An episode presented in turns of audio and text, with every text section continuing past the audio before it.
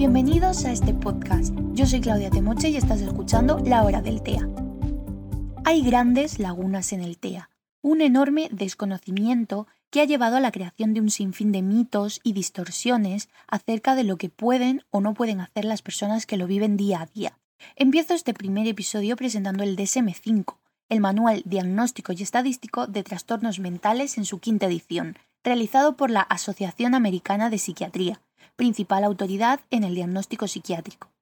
Bien, en la actualidad este manual se utiliza en Estados Unidos y en muchos otros países, y hasta su publicación en mayo del 2013 su lugar era ocupado por el DSM-4.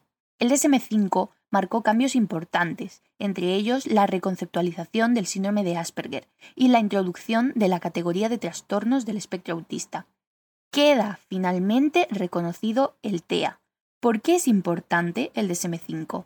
Este manual nos dice qué es cada cosa, clasifica y, en resumen, dicta sentencia. Desde su publicación recibió muchísimas críticas por la falta de apoyo empírico, por contener secciones con información confusa, contradictoria o incluso mal redactada, y, sobre todo, por la creencia de que el lobby farmacéutico psiquiátrico influyó descaradamente en su contenido. En el año 2019, la OMS, Organización Mundial de la Salud, presentó la CIE 11. La CIE es la clasificación internacional y estadística de enfermedades y problemas relacionados con la salud, más conocida como Clasificación Internacional de Enfermedades.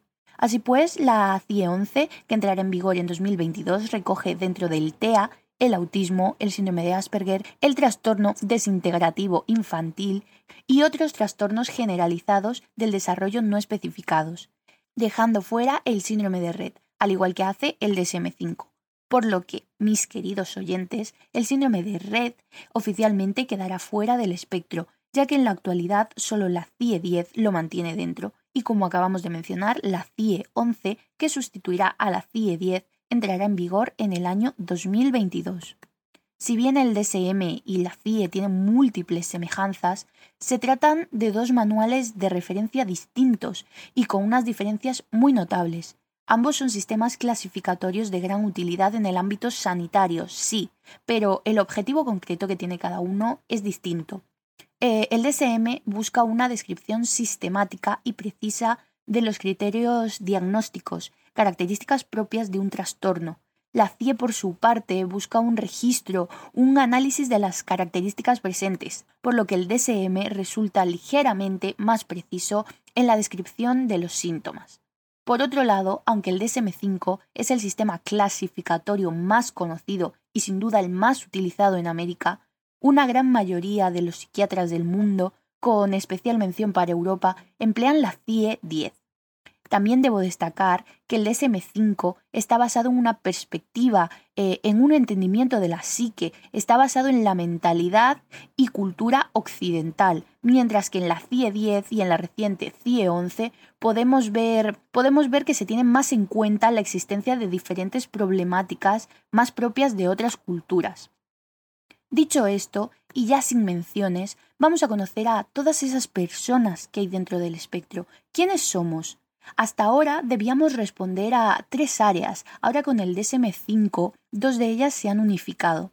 1. Los déficits en la conducta social son inseparables de los comunicativos, por lo que ahora constituyen un mismo conjunto de síntomas. Y 2. Dificultades en la reciprocidad socioemocional. En este apartado también quiero mencionar que los retrasos o problemas con el lenguaje no son exclusivos del TEA. Se consideran un factor de influencia, sí, pero no un factor determinante que defina el diagnóstico de personas con TEA. A su vez, una persona con TEA puede tener especificadores. Estos nos dicen si hay o no déficit intelectual, si tenemos o no deterioro del lenguaje verbal o no verbal, con afecciones médicas o sin afecciones médicas genéticas, como podrían ser también el síndrome de Down, la epilepsia, el síndrome del alcoholismo fetal, si tenemos catatonia o cualquier comórbido, por ejemplo, ansiedad, depresión, tics, TCAs. Una vez encontrada la relación, hay grandes diferencias dentro de nuestro grupo azul. Es difícil contestar a la pregunta ¿qué es el autismo? porque nadie lo sabe del todo Es decir, no se conocen todavía las causas de esta afección, y no es que no existan pistas, el punto es precisamente el contrario. Se han encontrado múltiples factores asociados a su origen en el desarrollo, pero todavía se debe seguir investigando para poder responder al 100% de esta cuestión.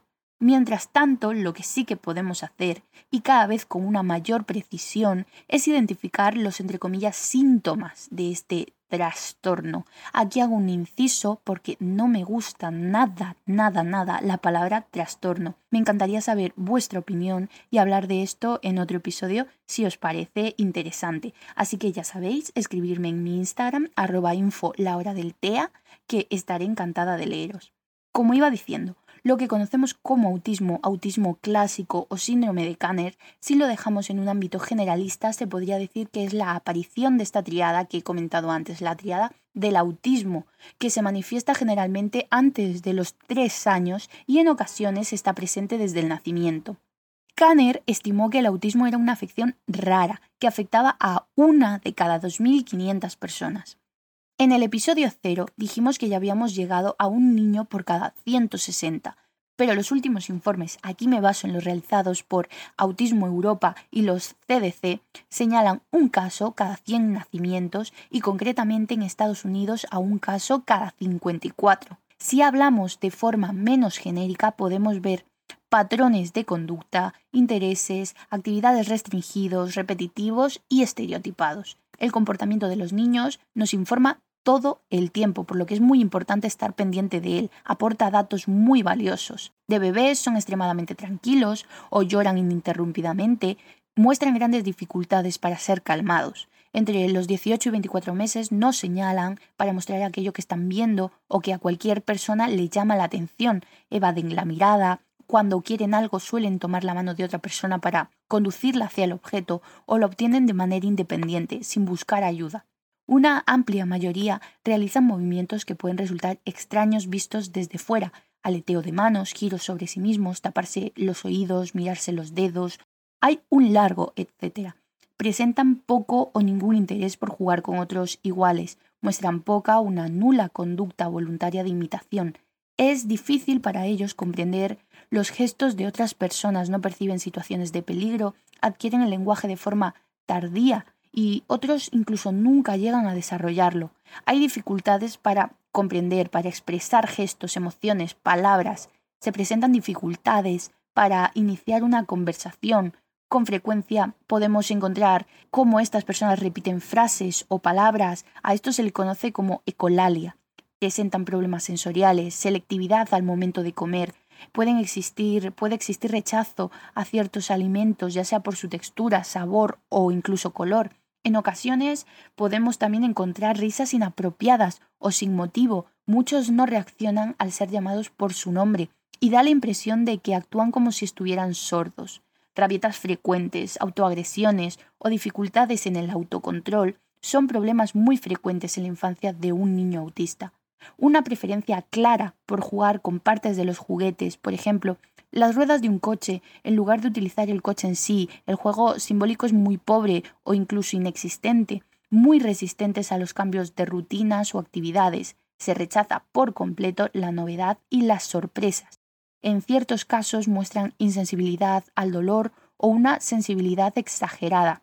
Rechazo al contacto físico, se evita la mirada o se fija la mirada de forma profunda, causando incomodidad o confusión en el receptor dificultades para compartir o mostrar con intencionalidad sus juguetes, actividades o experiencias. El autismo es la afección más visibilizada del TEA y la que más ha evolucionado en el campo teórico. Su progreso también ayuda a que el resto del grupo sea visible y eso es muy importante, ya que no es nada fácil la lucha por la inclusión podemos ver lo mucho que se ha cambiado en un par de décadas, tanto que hemos dejado de hablar de psicosis infantil o locura para referirnos a las personas con autismo. Seguimos con el síndrome de Asperger. Aquí no voy a detenerme mucho, ya que hablamos sobre él en el episodio cero.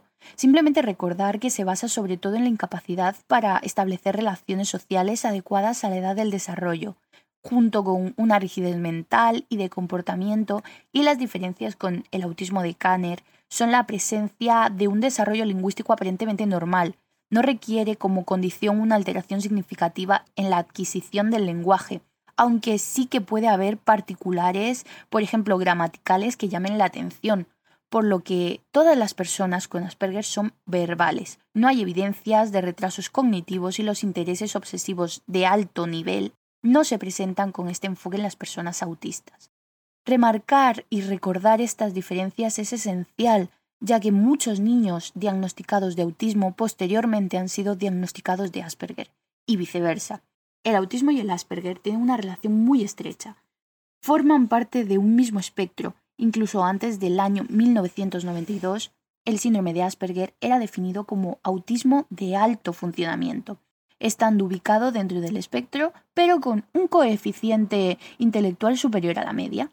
A pesar de todas estas similitudes, se debe diferenciar. Las necesidades no son las mismas, los tiempos de evolución tampoco, y sobre todo el foco de atención cambia porque los problemas diarios también lo hacen. Por último, me gustaría decir que la visión de Hans Asperger me parece muy acertada. Su grupo de pequeños profesores, como los llamaba él, abrió su mente, comenzó a entender el autismo no como algo que se tenía que tratar, sino más bien como algo de lo que se debía aprender, de lo que teníamos que aprender. La neurodiversidad no es una opción, es real y no va a desaparecer.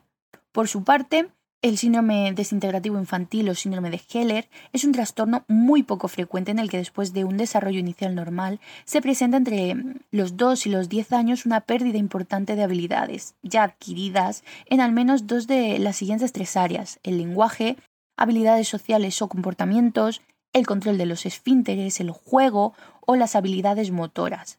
La mayoría de los casos se presenta entre los 3 y 4 años pero como he dicho, puede darse hasta los 10. Por lo general los padres o profesores no notan ninguna anomalía o anormalidad en la comunicación, las relaciones sociales, el juego o el desarrollo emocional antes de la pérdida de habilidades y el pronóstico de mejoría para estos niños no suele ser grande, ya que tras la regresión que puede ser abrupta o progresiva de habilidades se llega a una meseta de la que no se suele salir pudiendo haber mejorías, pero incluso estas son muy limitadas. En algunos casos, los niños son plenamente conscientes de esta regresión y el diagnóstico puede ser traumático tanto para el afectado como para los padres, ya que no es esperable. El síndrome de Heller se distingue claramente del autismo debido a este anterior desarrollo normal. También estos niños suelen ser más propensos que los niños autistas, muestran mucho temor y principio de los comportamientos estereotipados. La epilepsia es más frecuente y el grado de deterioro intelectual parece ser mayor incluso tras compararlo con el autismo, aunque el grado total de discapacidad y el resultado parecen ser similares en ambos grupos.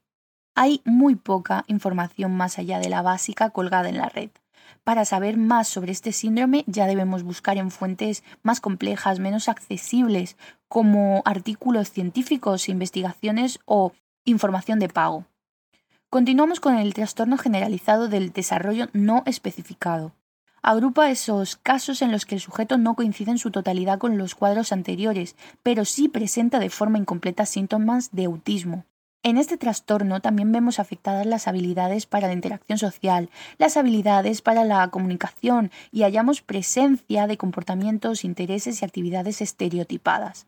Se trata de una afección atípica, se suele tener un coeficiente sobre la media, la edad de reconocimiento es muy variable, las habilidades comunicativas también lo son, por lo general no se encuentran pérdidas de habilidades ya adquiridas y los intereses restringidos suelen ser variables. Desde un punto de vista psicológico y clínico, este trastorno es mucho más comprensivo y abierto ya que permite tratar a estos niños o adultos según sus síntomas y características personales sin limitarlos al no diagnóstico por no encajar al 100% en una categoría.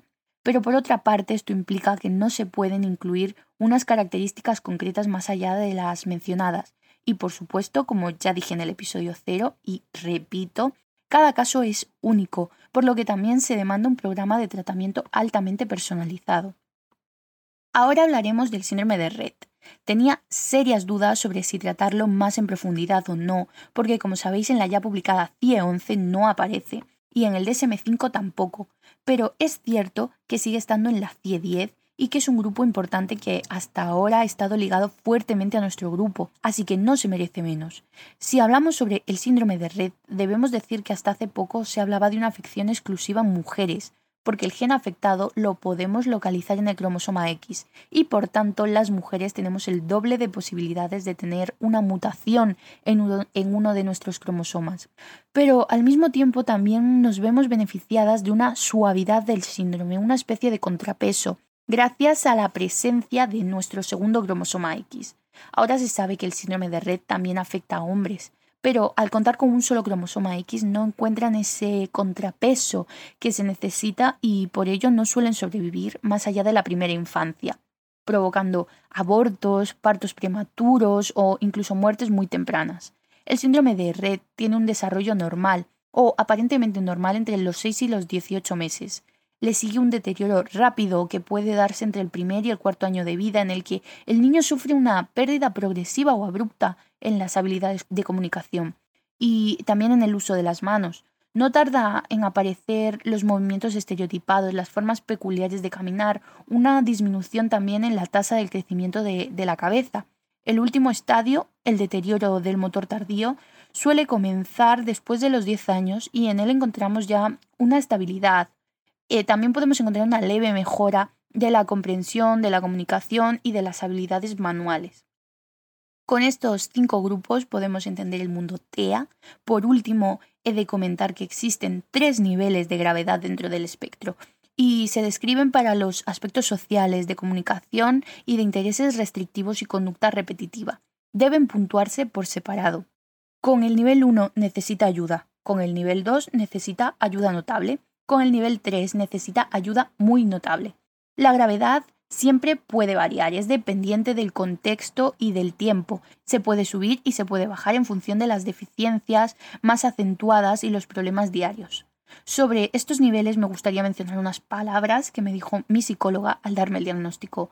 Esto no nos clasifica en mejores o peores, simplemente identifica la ayuda que necesitamos. Desde mi punto de vista, esta clasificación ayuda sobre todo para términos burocráticos y aunque es obvio, voy, voy a decirlo, no, no hay autistas mejores o peores que otros. Cada uno de nosotros, cada uno de los que formamos parte de este enorme grupo, nos enfrentamos a nuestras propias dificultades todos los días, a todas horas, y solo un nivel no puede definir esto.